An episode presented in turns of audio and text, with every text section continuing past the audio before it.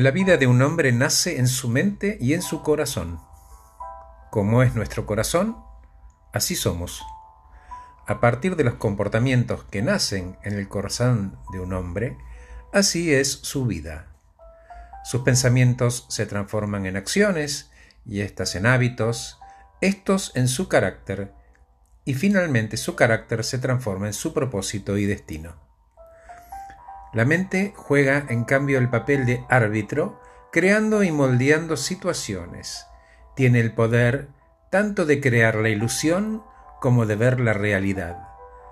Las personas conformamos esa mente con pensamientos propios y acciones que pueden transformar nuestra vida.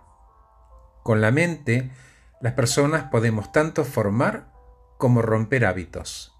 Así como elegimos atarnos a un mal hábito, podremos, cuando así lo elijamos, soltarlo. Por ejemplo, fumo es un hábito alejado de la salud. Dejo de fumar y adquiero un buen hábito. Tenemos el poder para alterar cualquier condición e incluso para abandonar cualquier situación. Lo hacemos todo el tiempo a través de las decisiones que tomamos desde que nos despertamos, todos los días, todo el día. Y si hablamos de los hábitos y las ataduras que estos generan, sepamos que son creadas en y por nuestra mente, nunca desde nuestro corazón. ¿Cómo? Un pensamiento que se repite termina siendo un hábito que se fija en la mente. En este poder que la mente tiene para formar y reformar hábitos y comportamientos está basado el secreto, porque tenemos el poder de crear hábitos cualquiera, buenos y malos.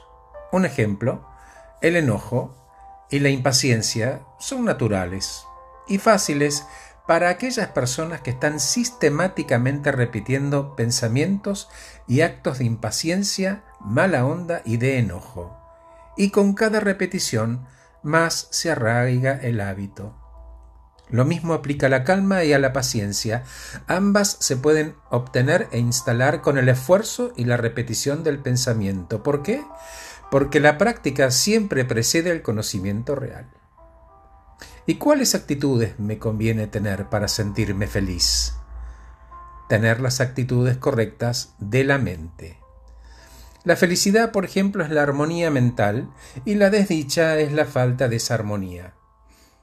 Por una parte el sufrimiento está arraigado en el error y por el otro la alegría proviene de la iluminación.